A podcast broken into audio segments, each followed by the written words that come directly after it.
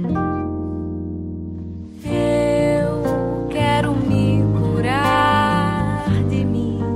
Quero me curar de mim. Quero me curar de mim. Olá, ouvinte. Bem-vindo ao Diário da Consciência, uma série de podcasts da Oficina. Oficina é uma prestação de serviço consciencial à disposição do ser humano. Uma prestação de serviço diferente, autônoma, inspirada, voluntária, universalista, prática e gratuita. O que você irá ouvir a seguir é o compartilhamento de uma prática de autoanálise em grupo, baseada no entendimento de que realidade é uma experiência multimídia e também em outros conceitos autocientíficos estudados na oficina. Essa prática está sendo publicada com o consentimento do praticante para fins de estudo de caso e para ajudar você a praticá-la também. Dito isso, vamos ao estudo de caso. Realidade objetiva. Ande pela memória e encontre um ponto de dor emocional, um ponto de sofrimento. Descreva o que aconteceu nesse ponto. Descreva apenas os fatos, apenas a realidade objetiva. eu tive uma briga feia com meu esposo. Fui falar uma coisa para o meu esposo, ele me interrompeu, ou seja, eu não concluí, ele tirou a conclusão dele e me respondeu. Aí eu falei, você me interrompeu, não era isso que eu queria dizer. Aí ele me interrompeu de novo, meio que se defendendo. Realidade significativa. Descreva tudo que você sentiu e pensou. Descreva tudo que você lembrou, tudo que você imaginou e supôs, e tudo que associou mentalmente ao vivenciar esse fato. Isso me tira muito do sério, porque eu quero falar e a pessoa me interpreta, me corta e faz a conclusão dela, interpreta como ela quer. Então, o que vem é, para mim, vem aquela aflição, a angústia minha do passado na minha família, sabe? Porque a convivência com meus irmãos, meus pais na minha casa era sempre assim e continua assim. Você pode falar, expor o que quiser, ninguém está te ouvindo. Eles vão concluir o que eles acham que é e pronto. É, e aí me remeteu, agora falando isso, de, de falar e ser cortada e mal interpretada e não conseguir terminar, nem me explicar, não pôr meu ponto de vista, me lembrei da, daquela cena que eu, eu contei na minha apresentação e na egofonia, em que eu estou na sala com meu pai, que reuniu as minhas filhas comigo de surpresa para que nós, cada uma, contasse a sua parte da história, colocasse o seu ponto de vista. E quando as minhas filhas falaram, todo, a gente ficou quieto, escutando. Quando chegou na minha vez, a primeira frase eu já fui cortada, elas começaram a gritar e falar e falar. Até hoje eu não consegui falar, concluir. Ninguém me ouviu e nem me ouve até hoje. É, então isso causa uma ansiedade, uma aflição. E para o futuro eu já imagino uma relação péssima com meu esposo, deteriorada. Penso que ele vai guardar rancor de mim, que ele vai pensar mal de mim, vai pensar que. É... Tipo assim, por exemplo, uma situação, ah, isso é mimimi, que frescura, eu faço tudo de um tudo, eu não reclamo de nada e você só sabe reclamar das coisas, só sabe cobrar, só sabe querer. Tudo. Então eu já imagino um futuro de um relacionamento deteriorado, um relacionamento é, em, com, como é que fala, com concepções injustas a seu respeito e que aquilo vai dar gancho para uma série de outras coisas e eu nunca mais vou conseguir refazer isso. Então, o futuro certo meu é um relacionamento deteriorado que pode levar a acabar. E vivenciar esse fato me traz é, muito essas, esse nervoso, a ponto de é como se eu sentisse meu, o meu pescoço, a minha garganta cansada, cansada, como se eu tivesse que fazer muita força para ser ouvida e em vão. Em primeiro momento, eu senti muita raiva do meu esposo. E é uma raiva, sobe assim, de uma vez. É uma raiva muito grande que vem para pouca coisa. Então, quando ele me interrompeu, gente, é o calcanhar de Aquiles, sei lá. É a bomba de Hiroshima dentro de mim. E aí eu começo a pensar e falar. Ele não pode falar isso, ele me interrompeu, eu ainda não fui claro o suficiente. Ele ouviu o resto que eu falei calada, mas sem prestar atenção, só para não, tipo assim, não vou continuar discutindo com ela ele é um absurdo o que ele está fazendo. Eu estava sugerindo para gente resolver uma coisa da casa que nós estamos rolando há um tempão. E, e nisso eu já estava pensando num monte. Nossa, gente, desde o dia anterior que eu estava querendo resolver um mundo de coisas, nem sei porquê. Me veio uma ansiedade de uma autocobrança muito grande. E aí isso tudo veio à minha mente. Ele não quer fazer, ele também não quer me ouvir. E é... Então, no primeiro momento, veio aquela raiva dele e ele silencia. Ele é super de boa, uma pessoa tranquila, não reclama de nada, tá sempre tudo bem. É, assim, ele tá sempre, ele releva as coisas de boa. Então, assim, é, não é puxando o saco dele. É porque na hora que eu tava com esses pensamentos, todos me azucrinando contra ele, eu pensei nisso. Falei, poxa, ele é tão de boa lá, tá lá calado, não reclamou de nada. Ele não reclama de nada, Alexa. Para com isso. Para que, que você vai lá encher a cabeça dele? Mas é uma volúpia, um negócio que vem. Eu fui. Vim atrás dele. Eu fazendo café, em vez de ficar calada, vim atrás dele. E comecei de novo a falar na cabeça dele. E ele foi falando, ele pedindo, assim, pelo jeito e a resposta dele, eu vi que ele estava tipo assim, para, para, isso não vai, nós não vamos resolver nada agora falando assim. Mas eu continuei, eu continuei, eu continuei.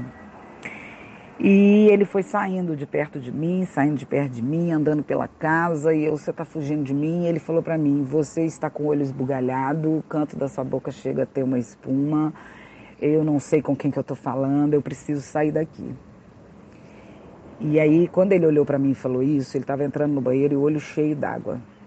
Eu morri ali ali, em vez de eu sentir raiva dele, eu senti ódio de mim e abri a porta do banheiro e fui atrás dele e comecei a falar com ele, pelo amor de Deus, eu não queria fazer nada disso. E aí já comecei a chorar igual uma louca. Até então eu estava xingando, espumando o canto da boca. E aí eu já estava num rompante de choro gigantesco e pedindo perdão para ele, releva, pelo amor de Deus, você nunca mais vai esquecer isso, o mundo acabou, acabou tudo, e ele me deixa aqui sozinho e tal, pronto. Fechou a porta e eu não sabia o que fazer, eu fiquei igual um uma, uma doida andando de um lado para o outro aqui, falando para ele ouvir, chorando. Você vai fazer isso comigo não? Você vai me trancar aqui sem me falar, me trancar de fora, né? Tipo, você vai ficar aí dentro sem me, me você vai ficar no silêncio e eu? O que, que eu vou fazer? É, gente, eu enlouqueci. Eu passei um dia difícil demais. Eu só chorei. E quando eu vi a egofonia da Cid, que eu ouvi a palavra drama, eu comecei a prestar atenção ali no meu, assim, quando eu faço drama, como que é, né? Acabada a egofonia, ele estava quietinho o dia inteiro, assim, não falou mais nada comigo, mas também não me olhou ruim. Só que é, eu fiquei no quarto. Ah, e eu entrei num drama tão grande que eu falei para ele que eu ia dar a ele o prazer da minha ausência, que era isso que ele precisava. E era isso que eu passei a sentir ali. Eu passei a sentir que eu tinha que ficar ausente porque eu era uma presença é, indesejada, uma presença violenta, ruim para ele. E aí entrei na vitimização e numa dramatização que me mergulhei no drama. dali para frente eu comecei a me chamar de merda para baixo, que eu não sou nada, que eu não sei de nada, que nem um saco de merda eu sou, que eu sou o fedor da merda, que impregna, que não precisa nem da merda para fazer, para impregnar e infestar o ambiente e as pessoas e que eu achava que eu estava entendendo alguma coisa daqui de mim, de autoconhecimento, da oficina e que eu não estou entendendo é nada e que eu devia era desistir. E comecei a insistir que eu tinha que desistir era de tudo e, e que meu casamento acabou. Minha relação tão maravilhosa e linda de respeito eu acabei com ela no desrespeito que eu não valho nada que eu aí começa a entrar que eu não sei fazer nada, que a minha arte não é bonita nada, que. Ah, aí vem tudo. Eu sou péssima mãe, eu sou péssima tudo, que sou eu que provoco tudo. É, claro, eu tenho consciência que é tudo tá em mim, mas assim, que eu estrago tudo, sabe? E, e ali, nesse embolo, eu me via mergulhada nesse drama lembrei da egofonia da Sidneia, de tudo que o Marcelo falou, mas não tinha nada que me mudasse, nada que me tirasse dali. E, lógico, a culpa, né? Entrei na rede, da, na, na, na, no trânsito da culpa e me condenei. Você merece é ficar sozinha, como é que vai ser sozinha? E eu reparei o seguinte, Quanto mais eu chorar e menos eu chamar a atenção dele para ele vir até mim, mais eu vou me detonar e mais eu vou chorar para ele ver. Eu preciso que ele veja. E então eu comecei a sentir um desprezo dele por mim muito grande. E aí veio, aí veio a, a onda da culpa. Ele está me desprezando, a culpa é minha, eu mereço, ele capaz dele nunca mais ser o mesmo comigo.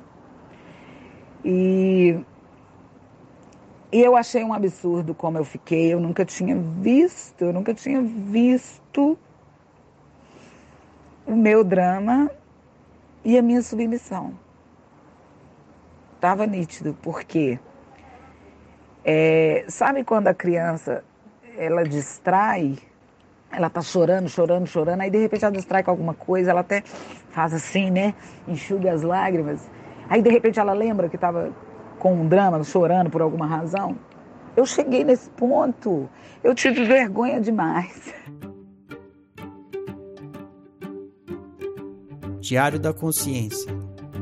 Faça uma reflexão sobre o sofrimento experimentado.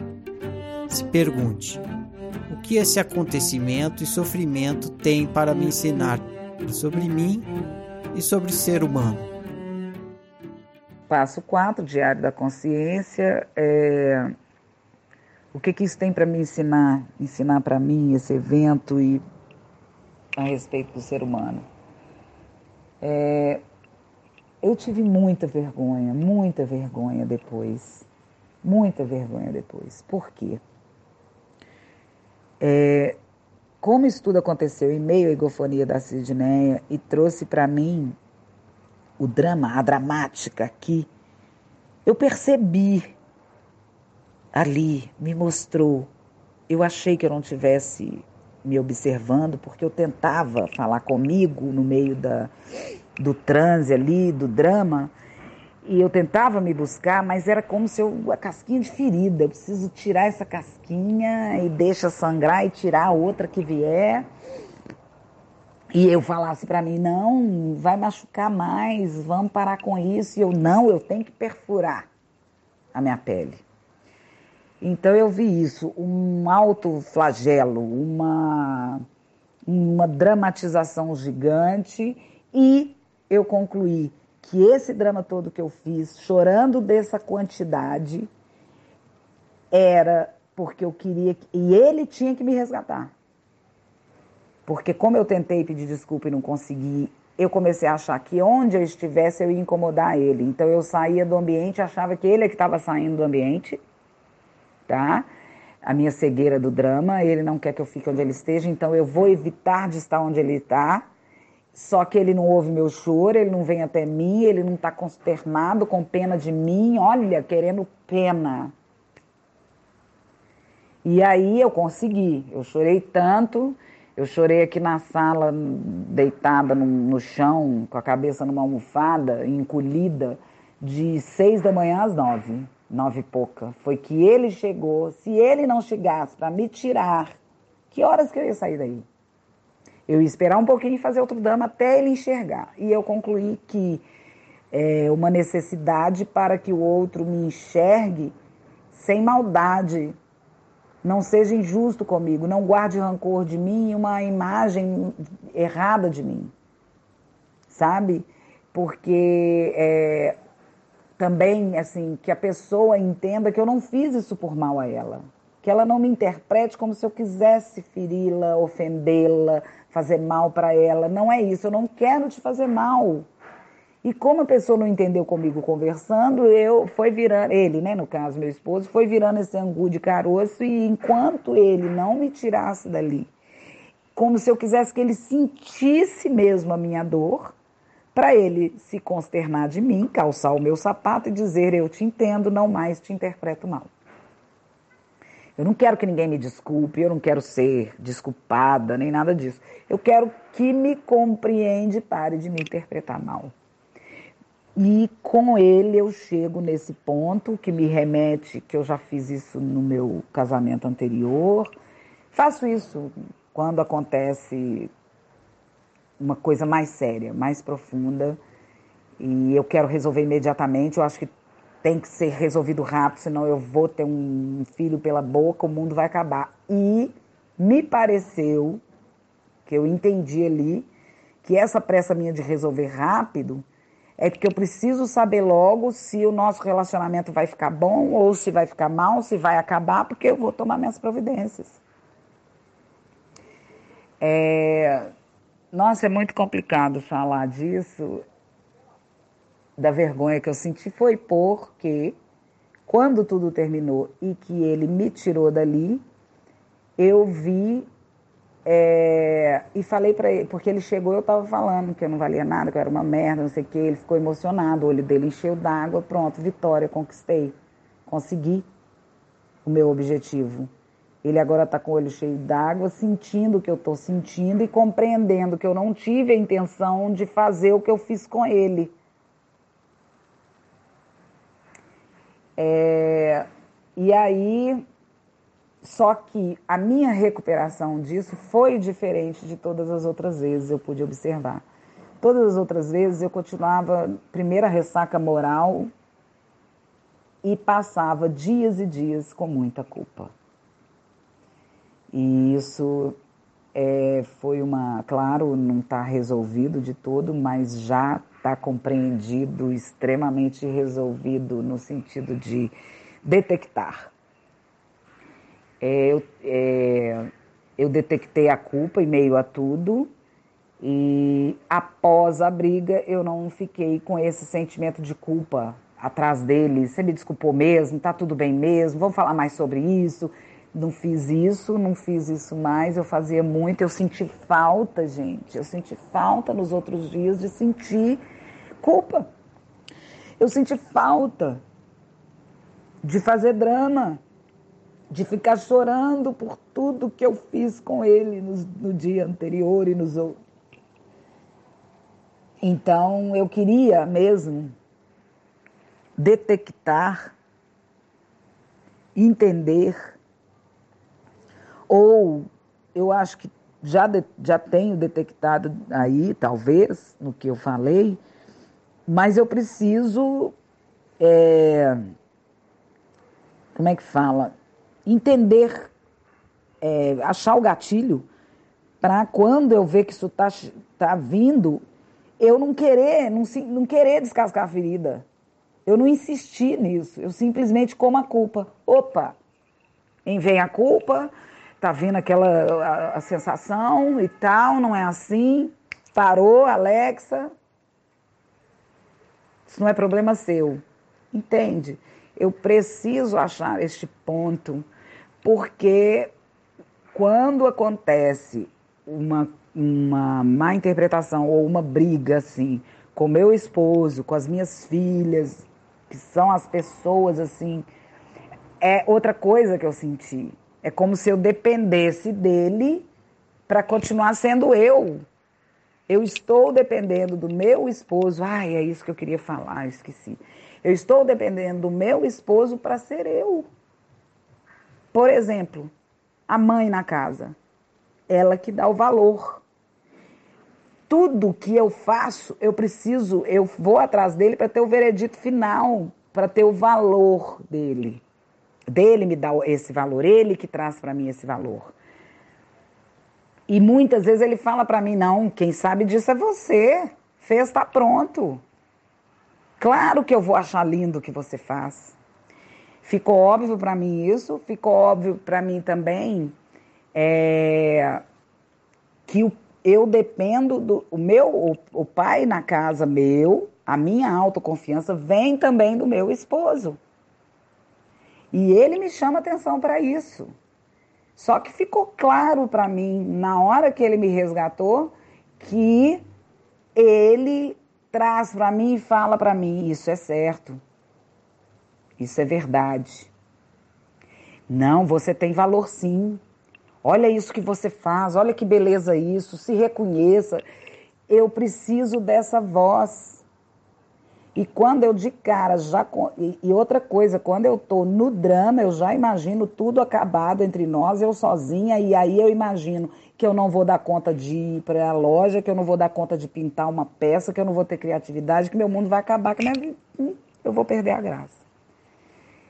É, então, dentro desse surto nervoso que eu tive, eu pude perceber como que eu desmorono inteirinha em prol de uma pessoa. Então, é, senti falta do pai e da mãe na casa. Senti falta e preciso achar o ponto aí, o, a eureka, o meu gatilho para que isso não aconteça mais. Apesar de que é, eu tive uma lição muito grande, muito grande dessa vez. Porque eu não sabia, mas eu estava observando muito e até agora está vindo uns cliques. E o meu esposo, sobre o ser humano, ele, ele me ensinou, porque ele é um cara de muito respeito. Ele respeita muito as pessoas e tudo. E aí eu pude admirar o amor difícil. O que eu tive dele foi o amor difícil. E ele silenciou e ficou quieto, porque senão ele não ia conseguir praticar o amor difícil. É, a facilidade dele em simplesmente é, é, acabou a situação, acabou aquilo ali, passou, tá tudo bem. Ele não fala mais nisso, ele não pensa mais nisso, tá tudo bem. Então me ensinou que, em contrapartida à minha família, exi existe o ser humano que não compreende, que está envolvido naquilo ali, cheio de traumas. E existe o ser humano diferenciar, que, que, que já entendeu, que te acolhe. A gente precisa disso. Eu quase apaguei por causa desse final. Eu não quis dizer de acolhimento, não era isso. Eu queria dizer que a forma como meu esposo me acolheu, compreendeu e reagiu depois, inclusive nesses dias para cá, para mim é, é totalmente diferente. Ele me mostrou que eu estava eu tava na minha cabeça imaginando as reações dele baseado na minha programação do que eu sempre vivi com a minha família, que vivo até hoje. Então eu mesma estava sendo injusta, né? E até comigo mesma, concluindo que ele ia fazer isso tudo porque na minha casa é, reúne-se, é, te interpreta mal até mesmo de propósito, para jogar uns contra os outros, para fazer a caveira de um de outro, para poder, no momento de vingança, você ter bala na agulha para atacar. Então ele mostrou isso para mim. Isso é uma programação minha. E aí dentro da minha imaginação vira um monstro gigantesco. E a minha necessidade é o quê? Atacar para me defender. É isso que eu queria dizer. Um beijo para todo mundo e muito obrigada por me ouvir. Feedback coletivo. Dê um feedback visando ajudar seu colega a ter mais clareza sobre o ponto de dor que ele está analisando. Pode fazer perguntas, dar opiniões, propor análises e reflexões. Então, pelo que eu pude entender, né, uh, você faz o drama para tentar resolver alguma coisa da casa e quando não consegue, você começa a ter pensamentos antecipatórios né, para o futuro, de que o seu casamento no futuro vai acabar por não conseguir tentar resolver o problema que para o seu esposo pode não ser um problema. Então, pode ver que existe na tua casa interna um coache, um coach do drama que adora fazer isso. Então, sempre que estiver a fazer o drama, eh, deve se perguntar se é para ter atenção. Se a resposta for sim, aí surge uma outra pergunta. Quem é este na casa da razão humana que gosta de chamar atenção? Chama a atenção a quem? E você bem disse que precisa de buscar o pai e a mãe na casa. Então, esse drama em poder tentar resolver alguma coisa da casa, não é? Eu pude ver e entender que essa casa, além de ser além de ser um problema da casa externa, pode ser também um problema da casa interna. Então, deve-se tentar mais resolver o problema da casa interna. Acho que eh, o problema da casa externa aí já será consequência. Depois de você resolver o problema da casa interna, não é? O problema da casa externa já vai se resolver facilmente.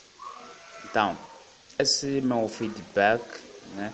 E se eu tiver mais, tiver mais, então vou poder ainda partilhar aqui consigo.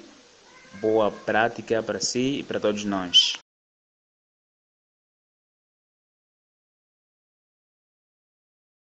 Dando meu feedback, ouvindo você falar,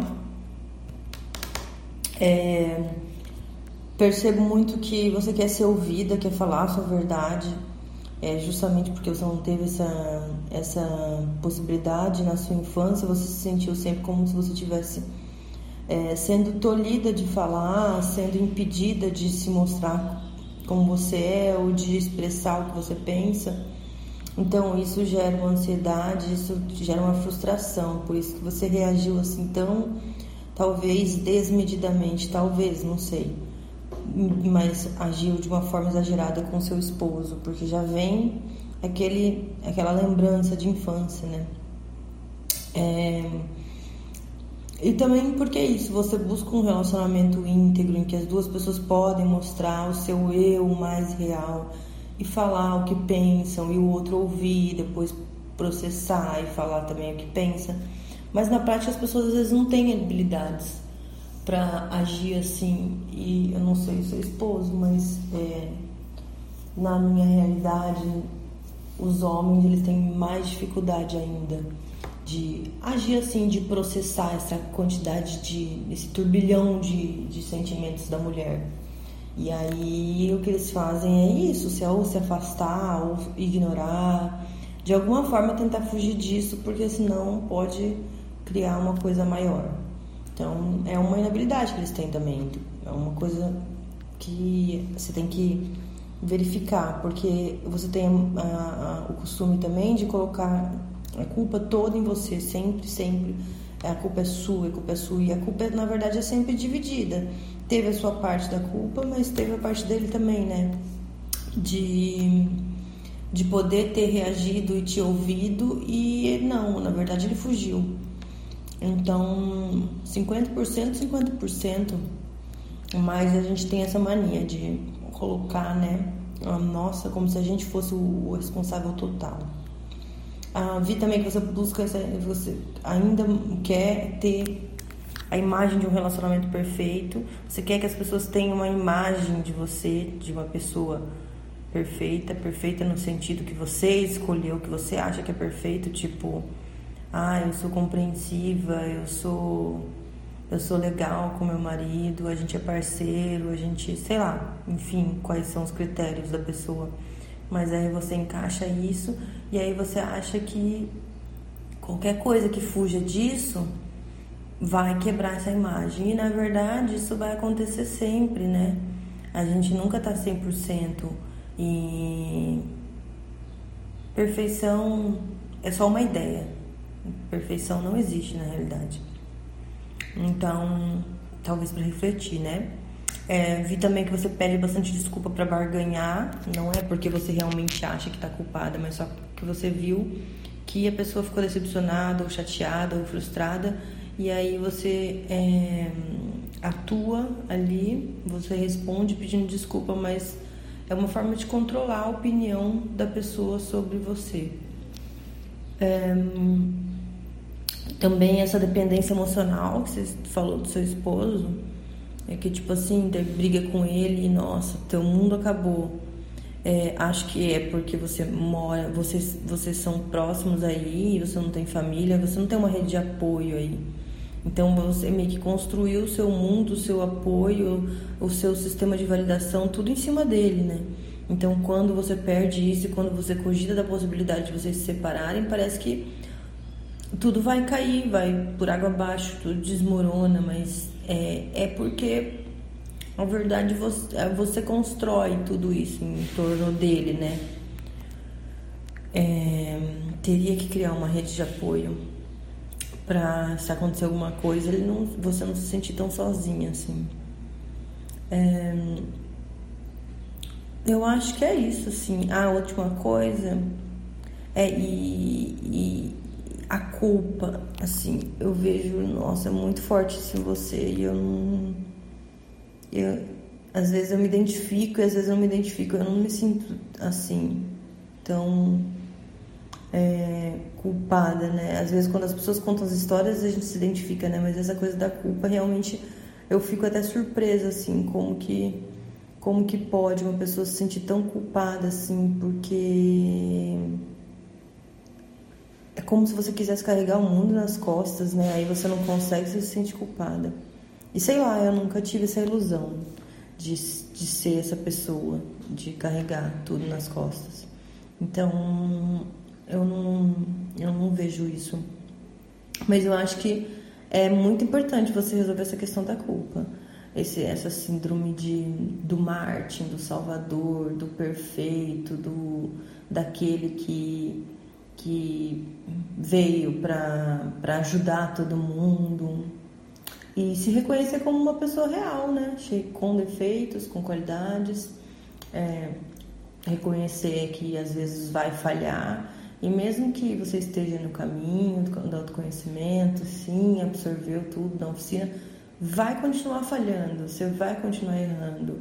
O Ferrari erra até hoje, todos os mestres erram, um, a todo momento, assim, porque é, eles se permitem errar. E errar faz parte da aprendizagem, né? Que a gente só aprende pelo contraste, né? É errando que você sabe o que você quer. Você sabe que você não quer isso.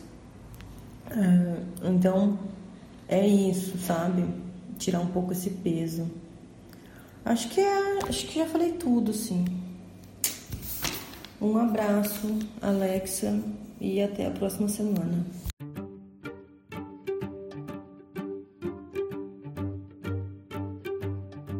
Olá, bom dia. Feedback para a Alexa.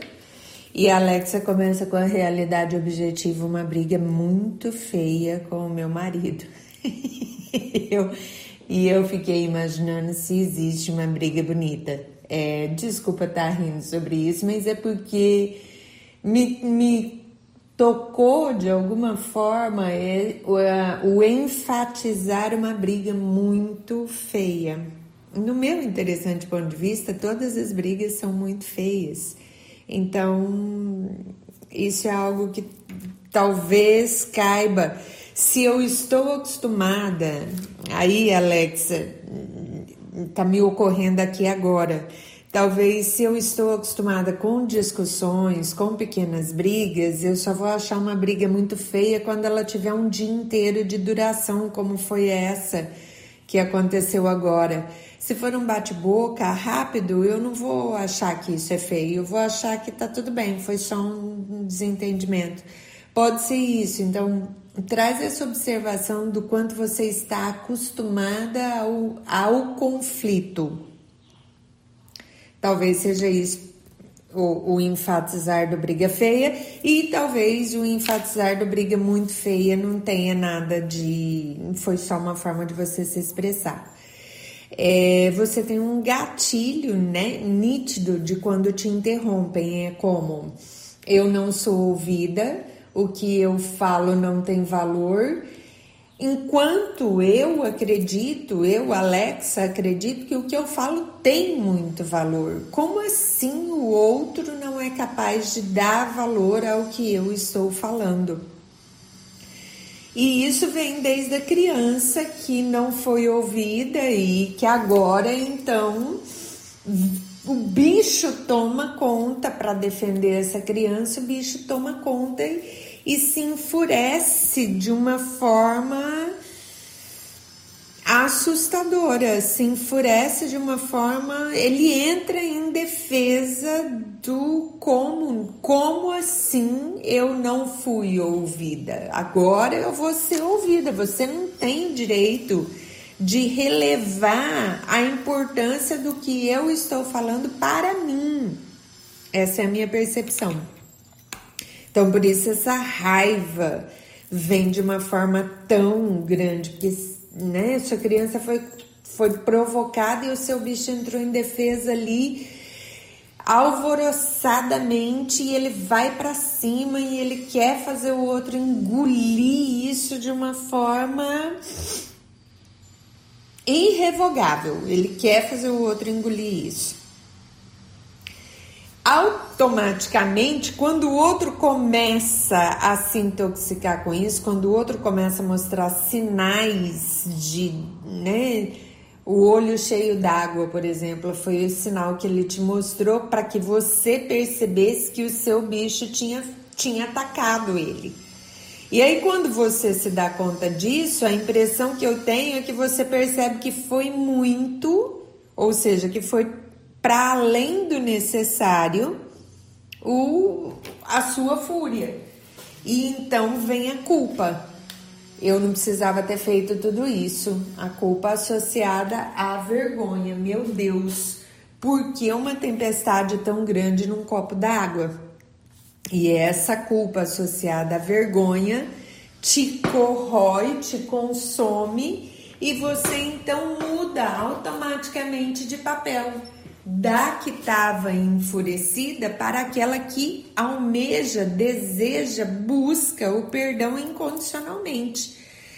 É, é como se a sua cagada tivesse sido tão, tão, tão grande que você não se permite simplesmente reconhecer, ok, aqui eu fiz uma cagada e chega, deu, basta, é, deixa eu me recompor Deixa eu com dignidade limpar minha cagada. Não, é, eu tenho a impressão de que no seu ponto de vista a cagada é tão grande, tão grande que eu agora preciso entrar na vítima, eu agora preciso me subjulgar em todos os aspectos da vida, preciso me subjugar como artesã, como artista, como mãe, como, como mulher, como filha. Eu preciso, eu preciso me pôr como cocô do bandido, porque aí eu vou ser resgatada e ao ser resgatada eu estou perdoada.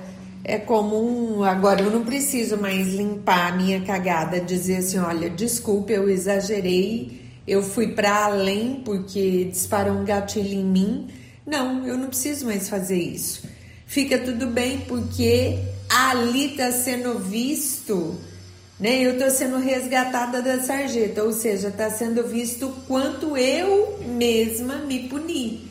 Então, se eu mesma já me puni, a gente não precisa mais falar sobre o nível da minha cagada. A gente deixa isso quieto e aí a gente pode tocar para frente. Essa é a minha percepção. É, uma outra coisa que eu percebi é que você tem uma imaginação fortíssima para desenhar a catástrofe. Então, de acordo com tudo que você já viveu, quando você entra nesse processo da vergonha e da culpa, você atribui as catástrofes que você já viveu anteriormente. E eu acho muito interessante que você fala que com ele é diferente, que com ele o pós foi diferente. É porque ele simplesmente não se aproveita da sua fragilidade. Ele simplesmente age diferente como o núcleo da sua família agia, se aproveitando da sua fragilidade e fazendo com que você mergulhasse na, na merda, desculpa o termo, mas mergulhasse na, terma, na merda que você mesmo criou para ser resgatada.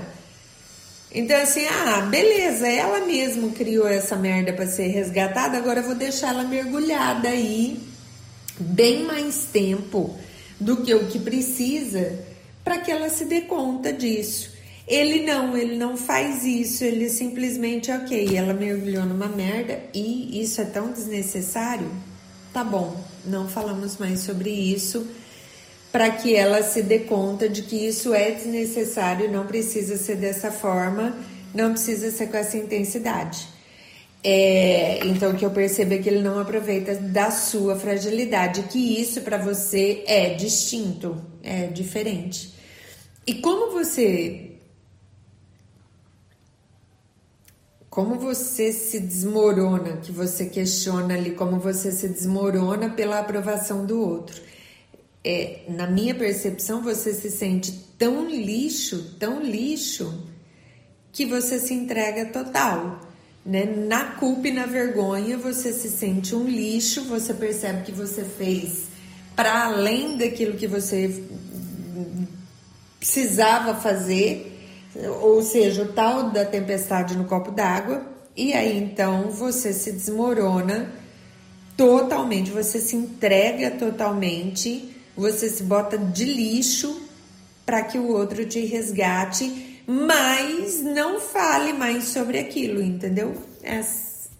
acho que cabe essa avaliação aí, essa percepção, esse olhar para essas percepções. obrigada pela sua intensidade, é ótimo. Uma coisa que talvez caiba aqui é que na sua intensidade você se estende muito. E talvez as pessoas se interrom te interrompam porque busca objetividade. Isso é uma coisa que eu vivo também. Eu tenho uma, uma dificuldade de ser objetiva. Bom, tá aqui, o áudio tá dando 10 minutos. Eu tenho uma dificuldade de ser objetiva.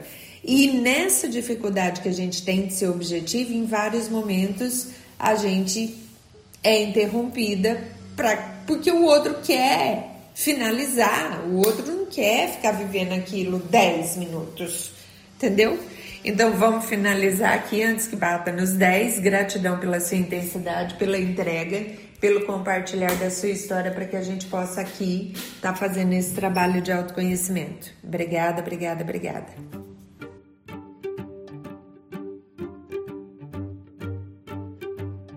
Aí você relata no ponto de dor a briga com o esposo e fica claro a sua revolta, né? Quando é interrompida.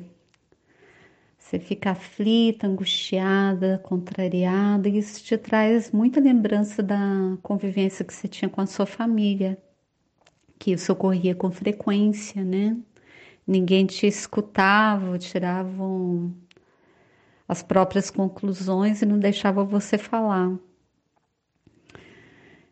Você até relata a cena, né, que te traz na lembrança de seu pai com as suas filhas, que todos expuseram os fatos e, e você não conseguiu falar.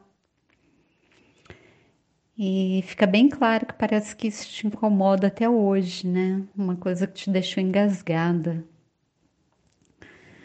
E a sua revolta de não ser ouvida pela família acaba refletindo na relação sua com seu parceiro. E aí você já começa a pensar que tudo vai dar errado, que vai ser injustiçada, que vai acabar o seu, o seu relacionamento.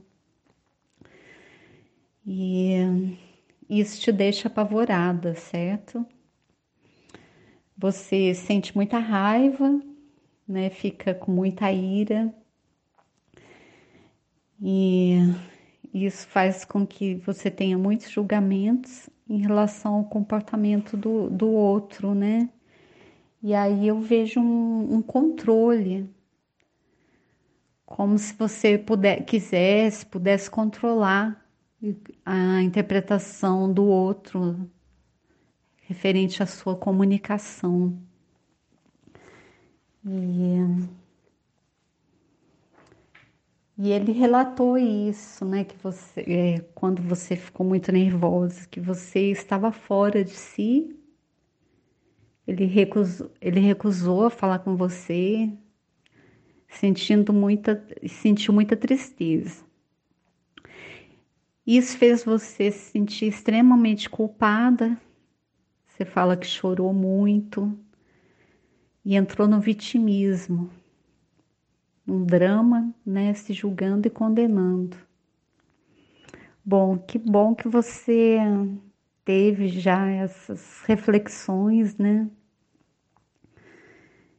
É, eu acredito que você, quando teve essas reflexões, observou ali a sua intenção de querer ser perfeita, né? Querer ser boazinha e e acho que é um ótimo caminho, né? Quando a gente já tem essa essa percepção do que está acontecendo, né? Não passa por, por tudo isso sem observar. E você fala também que nunca tinha sentido isso, né, dessa forma, de ver o drama, a sua submissão tão de perto. Isso fez você sentir vergonha nessa necessidade de ser vista, como você fala, de ser amada, de ser compreendida. E você fala que dessa vez você teve um comportamento diferente, que observou a culpa e não repetiu o comportamento da, das outras vezes. Não alimentou isso, não alimentou a culpa. E isso achei muito bacana, porque hum, você assumiu, né? Ali, quando você teve essa percepção, você assumiu o controle né? Você trouxe a responsabilidade para você, não ficou ali naquele vitimismo, alimentando aquela culpa. E isso é incrível, né? Poder assumir a responsabilidade daquilo e não jogar no outro. E aí você fala também da, da que você acha que sem ele o seu mundo vai acabar, né? E quando você fala isso, eu me identifiquei muito, né? Porque vem para a mesma coisa que que, que, eu, que foi o meu ponto de dor, a dependência emocional, né? E aí entra, né? A autoconfiança, e também o controle, né? Porque quando a gente tem essa dependência emocional, é a necessidade do controle, de controlar o futuro, né? É a gente quer a segurança, e a segurança que a gente quer, a gente vê no outro.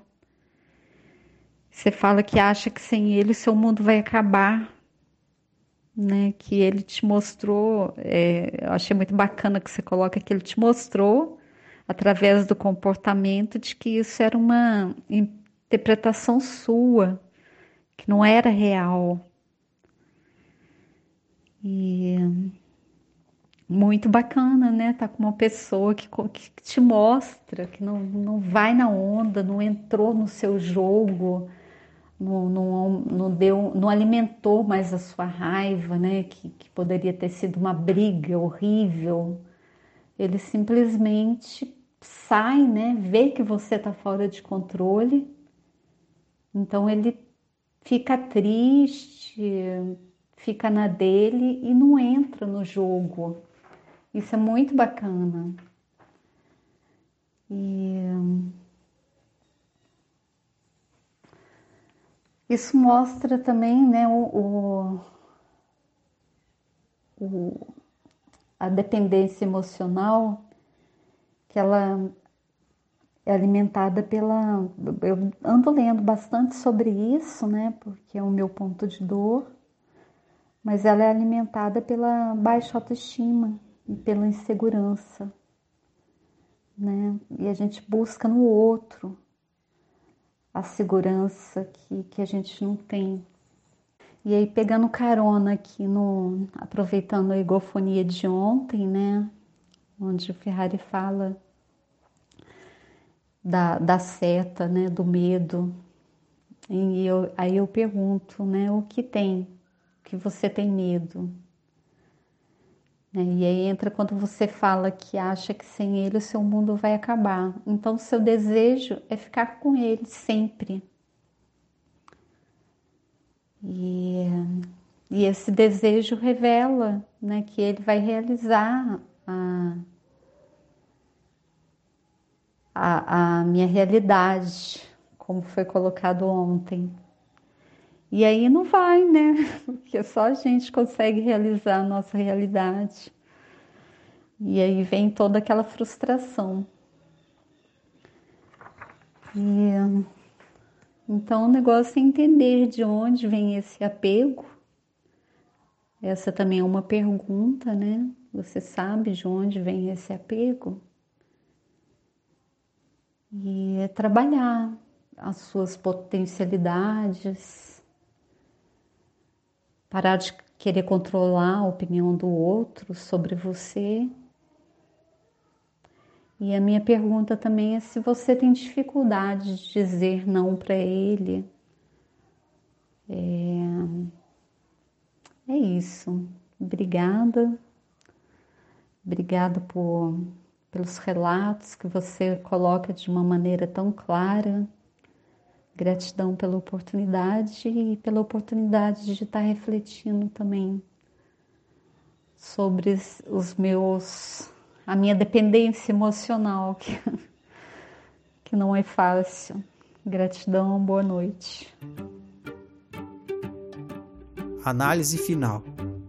Agora que você refletiu mais sobre seu ponto de dor e recebeu feedback dos seus colegas, faça uma análise final, respondendo novamente a mesma pergunta do passo 4.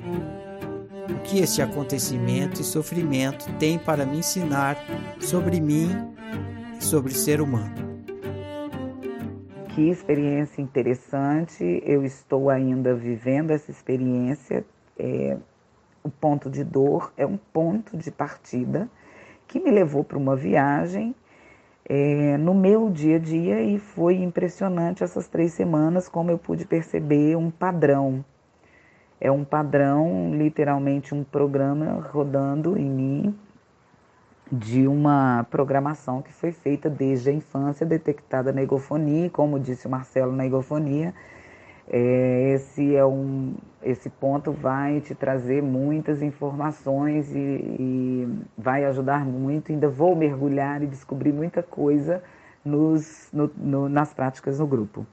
E é o que está acontecendo.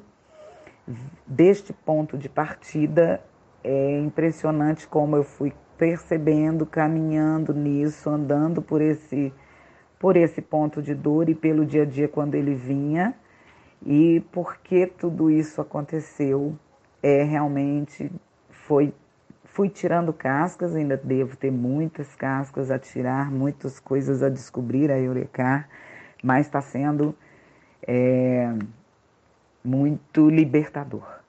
Libertador. É, Divino, Nath, Teresângela e Mônica colocam aí, né, o drama, o drama realmente divino, ele é para chamar atenção. É, o drama, ele é uma forma de eu manipular o outro, é, manipular a opinião do outro sobre mim e dentro da culpa eu entro nele com força e como coloca, também vocês colocam, é aquela é, dor da minha infância de não ser ouvida, ela é um dos gatilhos e vem com muita força. E quando a Teresângela fala dessa de ser mais objetiva, eu acho que aí também tem outro ponto de dor que eu estou me observando, porque realmente é uma dificuldade que tem sido muito grande e eu observo que eu dou uma volta. Mas eu vou falar sobre isso mais detalhado, porque eu vou entrar é, nessa, como é que fala, nesse percurso, nesse caminho dessas três semanas, das conclusões que eu tirei.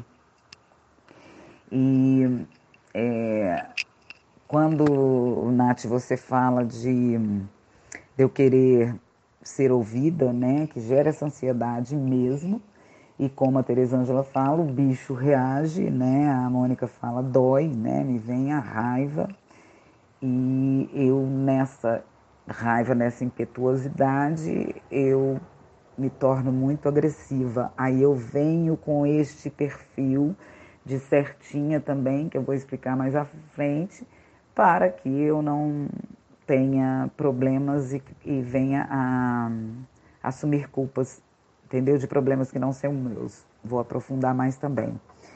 É, eu, eu, é, você falou também, Nath, sobre a atitude do homem, mas a Teresângela colocou muito bem é, os pontos da Teresângela foram cruciais, assim, bem, muito bem colocados e, e como é que fala, encaixou, encaixou muita coisa e principalmente quando da Nath falar do homem, né, dele não saber como lidar na, no emocional, nessas situações, e na verdade ele agiu de uma forma surpreendente.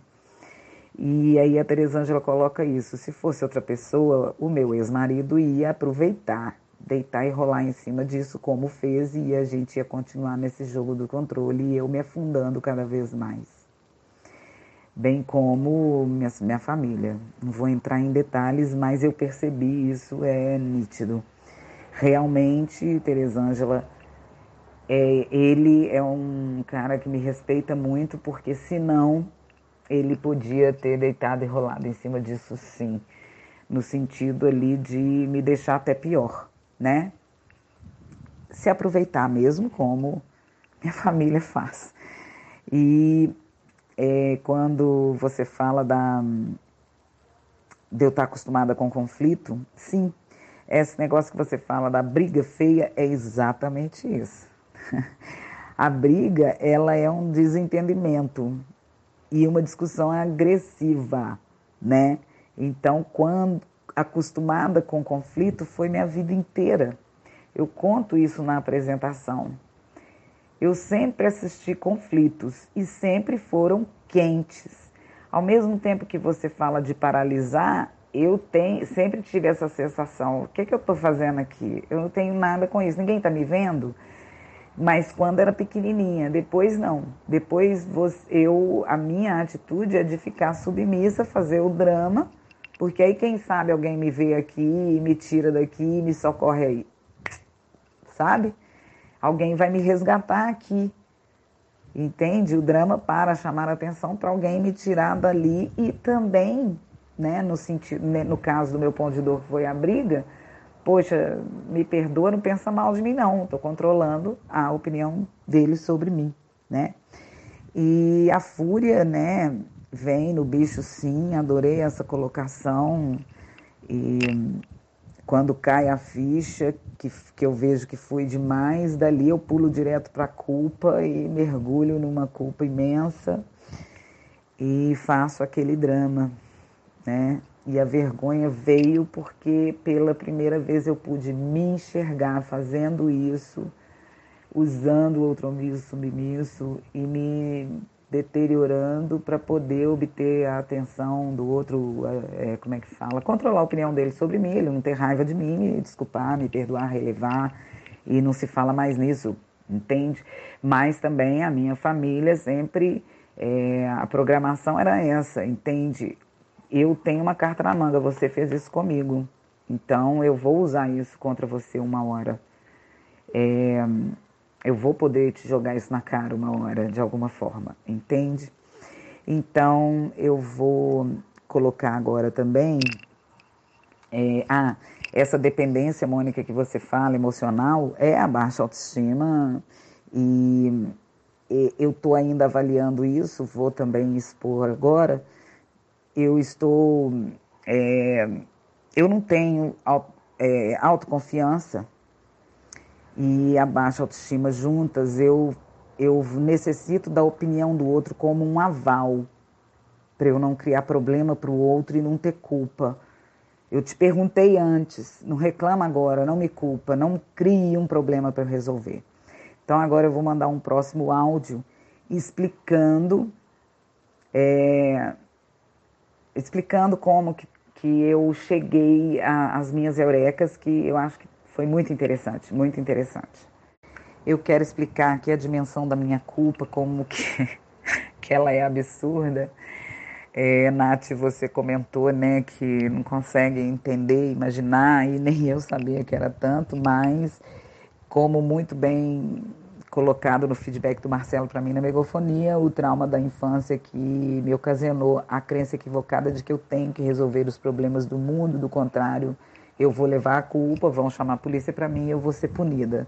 Que é o fato de eu quebrar o, a portinha do armário do banheiro e minha mãe olhar para aquilo como um problema, chamar o meu pai, meu pai me bate, me põe de castigo, a polícia me pune eu sofro as consequências de uma, uma coisa em que para mim não tinha problema nenhum, mas para minha mãe Eva.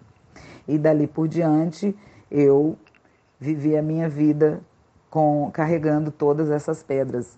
Então hoje com essas esses dias ficou mais claro para mim que eu me antecipo ao problema eu já fico pensando e capto um provável problema para evitar de ter culpa. Então eu começo a agir antes. E isso me leva a me policiar, me controlar 24 horas do meu dia, prevendo um problema na, na simulada. Eu vou entrando no, na, no transe de tal forma que, eu, que as vozes elas começam de manhã. Você tem que fazer isso, tem que fazer aquilo. Se não, vai acontecer isso, vai acontecer aquilo. É, ou então você está fazendo isso assim, não pode, não deve. É, você tem que fazer daquele jeito. E com isso eu não me permito ser autoísta, porque vai gerar um problema nos outros, para os outros. E eu vou levar a culpa pelo prejuízo que eu estou causando no outro por é, escolher clicar sim para mim. E esse outro entra mãe, pai, os irmãos, minhas filhas, ex-marido, entendeu? Se eu criar, clicar um sim para mim, eu vou ser punida por sair do círculo da família, do, do padrão ali da uniformidade. Eu vou estar traindo a minha família, me, me resolvendo e tocando a minha vida do meu jeito. Isso, dentro da programação na minha família, é me omitir, me ausentar, me ausentar dos problemas da família e a culpa vai ser minha pelas consequências. Consequências essas o quê? Vingança, violência, maldizeres, né? Eu tenho tem uma frase que eu percebi esses dias que começa pela manhã é assim: primeiro a obrigação, depois a devoção. Isso era minha mãe falava de noite, né? Tem que fazer isso, tem que fazer isso, tem que fazer isso. Só depois você pode fazer suas coisas, brincar e tudo. E eu percebi nisso, eureka, creio eu que é por isso que eu me saboto. Eu tenho projetos em mente de coisas que eu quero realizar, experimentar, até mesmo emagrecer e eu percebo que essas coisas que eu quero fazer são diferentes. Eu me destacaria da minha família, do meu clã. E escuto uma voz dizendo assim, mas que petulância, hein? Até parece que você tem essa capacidade toda, que você pode. E essa voz me vem muito a minha irmã, sabe? Então eu falo assim de me destacar porque todos estão, o clã tá todo certinho ali, ninguém sai dele, ninguém se afasta do estado de Minas Gerais, aliás, a mais de duas horas de Belo Horizonte, né? Todo mundo sob controle. E eu então crio um problema saindo e indo buscar o que eu gosto, o que eu quero fazer, né? O que é o meu autoísmo. E isso incomoda eles que vão me atacar falando o que querem de mim, deturpando as minhas escolhas, as minhas as coisas que eu falo. Correm na polícia, contam como querem. Eu, por vez, não tenho voz e tento falar aí a garganta cansada e tudo que eu disser, o pouco que eu conseguir, vai piorar porque vai ser usado contra, contra mim. Daí eu acho que é um ponto que explica a falta da objetividade que a Teresângela colocou, é, para colocar meu ponto de vista, para falar ali, porque, por exemplo, no exemplo que eu dei do ponto de dor aí, da briga com meu esposo, de, é, eu acho que é o receio de falar e a pessoa me interpretar mal, e eu acabo então dando voltas para chegar no ponto daquilo que eu quero dizer, para que ela entenda a minha intenção e não crie mais um problema e me culpe. A programação foi tão enraizada, reforçada, que só de pensar, isso não é problema meu, já vem a culpa, vem medo e vem de cara aqueles dedos apontados assim, para me acusando e para já vir a punição. Essas vozes eu estou identificando, isso está muito interessante. É, como eu falei, do meu pai, da minha mãe, da minha irmã e tudo mais, e do meu ex-marido também. E esses personagens, então, como tem essas vozes e elas têm até nome, esses personagens eles permanecem na minha mente. É, tá bem programadinho e eu estou ouvindo e distinguindo. Eu não imaginava como era me ver dentro desse jogo, me ver no outroísmo, é, nem mesmo como era perceber essa programação girando desde de que acordo. E eu mesma me cobrando, me policiando e me encarregando de me punir, né? É, e daí o que acontece? Eu tenho que cumprir com todas as obrigações e quando chega no, no que é para mim, Veja bem, as obrigações e o que é para mim, inclusive meu trabalho, como ele é prazeroso. Então, antes de mais nada, eu tenho que arrumar a casa, cuidar das obrigações outroístas. E eu me encarrego então de o absurdo é que eu me encarrego de me manter no outroísmo sem precisar ter ninguém no comando. Ou seja, a eureka que eu não me permito ser eu. Eu não aceito a minha nova vida autoísta, eu não aceito as minhas escolhas, porque elas não são padrão. Não, é, a minha escolha ela sai da uniformidade, como eu disse, ela é uma traição à minha família e ao outroísmo. Eu então começo meu dia me questionando e me reprovando, é, questionando tudo. Você vai vai levantar só essa hora? Se tivesse levantado mais cedo, é isso? É agora que você vai tomar café? Que é isso? Que hora você vai abrir a loja? Que absurdo. E isso vai me tormentando e vai se tornando aquela bola de neve. Eu começo com os tem que e chegou onde chegou.